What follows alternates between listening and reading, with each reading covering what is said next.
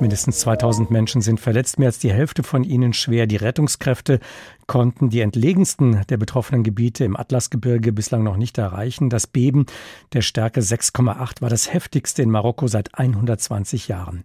Besonders schlimm hat es zwei Provinzen in der Mitte des Landes getroffen. Die Vereinten Nationen schätzen, dass etwa 300.000 Menschen betroffen sind von diesem Erdbeben und den Folgen. Ich habe gestern Abend mit Kamil Giska aus Limburg gesprochen. Er ist gerade im Urlaub in Marokko und war zum Zeitpunkt des Erdbebens in Marrakesch, wo er auch jetzt noch ist. Und ich habe ihn gefragt, wie er diese Katastrophe erlebt hat.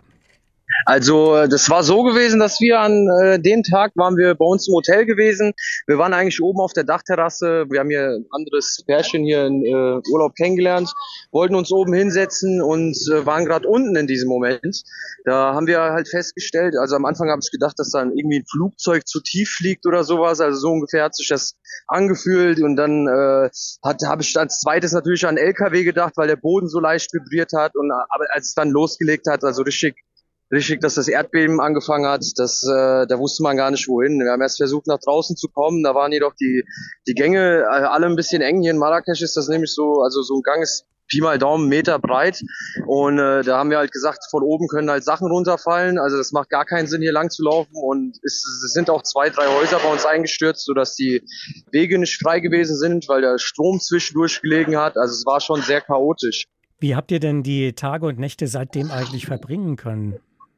Also die Frage ist, also die Frage ist gut. Wir waren nämlich die erste Nacht, waren wir bis sechs, sieben Uhr morgens hier draußen an diesem bekannten Platz hier, weil dort halt jeder Tourist und alle hier äh, Zuflucht gesucht haben, weil hier ja nichts einstürzen könnte.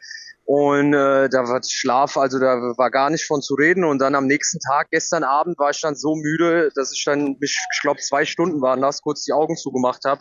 Und äh, ja, seitdem versucht man sich ja irgendwie die Zeit zu vertreiben, weil ist schon sehr schwer zu sagen, dass man hier ruhig schlafen könnte. Wie sieht es denn aus mit Wasser, ja. Stromversorgung und allem? Funktioniert das alles aus deiner Sicht dort, wo du dich aufhältst? Ähm, also im aktuellen Hotel schon. Wir haben äh, den ersten Tag einen kurzen Stromausfall gehabt, aber der wurde innerhalb von einer Stunde behoben.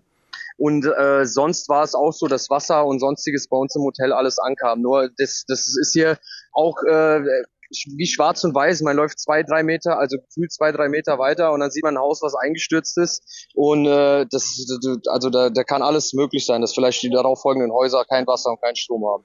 Haben denn die Geschäfte geöffnet, damit die Menschen sich versorgen können?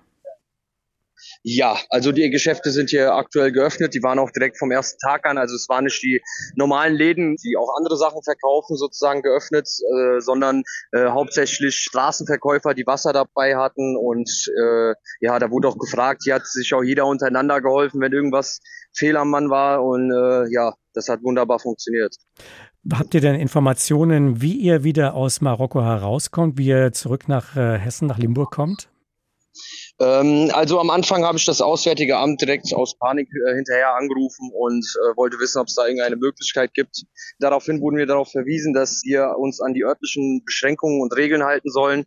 Da waren auch äh, viele Ansprechpartner, die man ansprechen konnte und nachfragen konnte auf Englisch und sonstiges. Und da wurde uns schon sehr geholfen, was das Ganze betrifft. Und äh, die haben uns halt auch gesagt, wir haben die Möglichkeit, entweder einen Flug vorher zu nehmen, der Flughafen, der war einen Tag danach, der war so voll, das hat gar keinen Sinn ergeben, da irgendwie hinzukommen, weil da so viele Menschen äh, aus Marokko ausreisen wollten. Und äh, dann haben wir halt jetzt für uns beschlossen, dass wir bis Montag bleiben und unseren regulären Flug sozusagen zurück nach Deutschland nehmen. Habt ihr etwas mitbekommen, wie die Menschen, die Marokkaner, reagieren auf dieses schwere Erdbeben, das ihr Land getroffen hat? Oder seid ihr relativ isoliert als Touristen in Marokko? Nee, also ich bin ja jetzt insgesamt zehn Tage hier und ich habe ja hier den einen oder anderen kennengelernt. Am ersten Tag ist mir aufgefallen, die Menschen waren müde, ausgelaugt. Keiner hat wirklich geschlafen. Also man hat Leute ins Gesicht geguckt und die hatten rote Augen und die sind teilweise auch beim Sitzen eingeschlafen. Aber jetzt so am zweiten Tag danach muss ich sagen, dass äh, hier kommt langsam Leben rein. Man sieht die ersten äh, Bauarbeiten, die ganzen Steine, die zusammengebrochen sind, die sind teilweise schon wieder weggeräumt. Also hier kommt langsam, langsam das Leben wieder zur Ruhe. Wie geht es euch denn jetzt emotional? Also große Sehnsucht, äh, nach Hause zu kommen? Ja, extrem. Also ich muss sagen, klar, man ist hier. Äh, ich muss auch sagen, das Land an sich äh, war wunderschön, der Urlaub war wunderschön. Das ist ein Ereignis, das hätte überall passieren können. Das, sonst wo könnte man sein und das kann passieren. Emotional ist es so, dass wir uns auf jeden Fall definitiv auf die Rückreise freuen, weil äh, ja, man, man hat momentan aktuell nicht das Gefühl, dass man, dass, dass man ruhig schlafen könnte hier, weil man das direkt hier die meisten Sachen außenrum damit verbindet, was da eigentlich passiert ist vor zwei Tagen.